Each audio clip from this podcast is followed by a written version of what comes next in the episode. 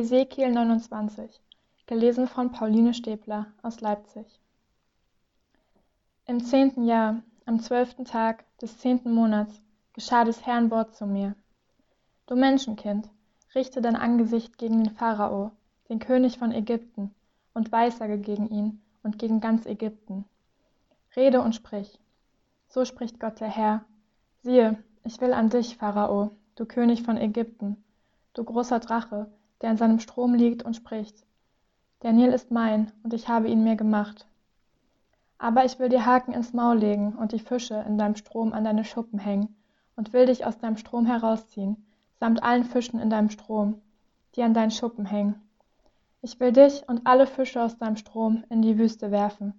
Du wirst aufs Land fallen und nicht wieder aufgelesen und gesammelt werden, sondern ich gebe dich den Tieren auf dem Land und den Vögeln des Himmels zum Fraß.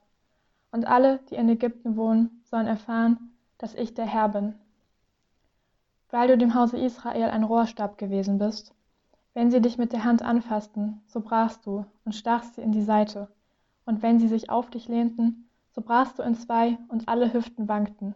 Darum, so spricht Gott der Herr, siehe, ich will das Schwert über dich kommen lassen und Menschen und Vieh in dir ausrotten. Und Ägyptenland soll zur Wüste und öde werden, und sie sollen erfahren, dass ich der Herr bin. Weil du sprichst, der Nil ist mein, und ich bin's, der ihn gemacht hat. Darum siehe, ich will an dich und an deine Wasserströme und will Ägyptenland zur Wüste und öde machen, von Migdol bis nach Siene und bis an die Grenze von Kusch, dass vierzig Jahre lang weder Mensch noch Tier das Land durchziehen oder darin wohnen soll. Denn ich will Ägyptenland zur Wüste machen, inmitten verwüsteter Länder und ihre Städte in Trümmern liegen lassen, inmitten verwüsteter Städte vierzig Jahre lang und will die Ägypter zerstreuen unter die Völker und in die Länder will ich sie verjagen. Denn so spricht Gott der Herr, wenn die vierzig Jahre um sein werden, will ich die Ägypter wieder sammeln aus den Völkern, unter die sie zerstreut werden sollen, und will das Geschick Ägyptens wenden und sie wieder ins Land Patros bringen, in ihr Vaterland. Aber sie sollen dort nur ein kleines Königreich sein. Sie sollen kleiner sein als andere Reiche und nicht mehr sich erheben über die Völker. Und ich will sie gering machen, dass sie nicht über die Völker herrschen sollen, damit sich das Haus Israel nicht mehr auf sie verlässt und sich damit versündigt, wenn es sich an sie hängt. Und sie sollen erfahren, dass ich Gott der Herr bin.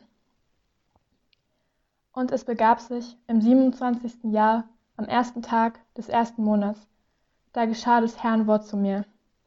Du Menschenkind, Nebukadnezar, der König von Babel, hat sein Herr in hartem Dienst vor Tyrus arbeiten lassen, so dass alle Häupter kahl wurden und alle Schultern wundgerieben waren.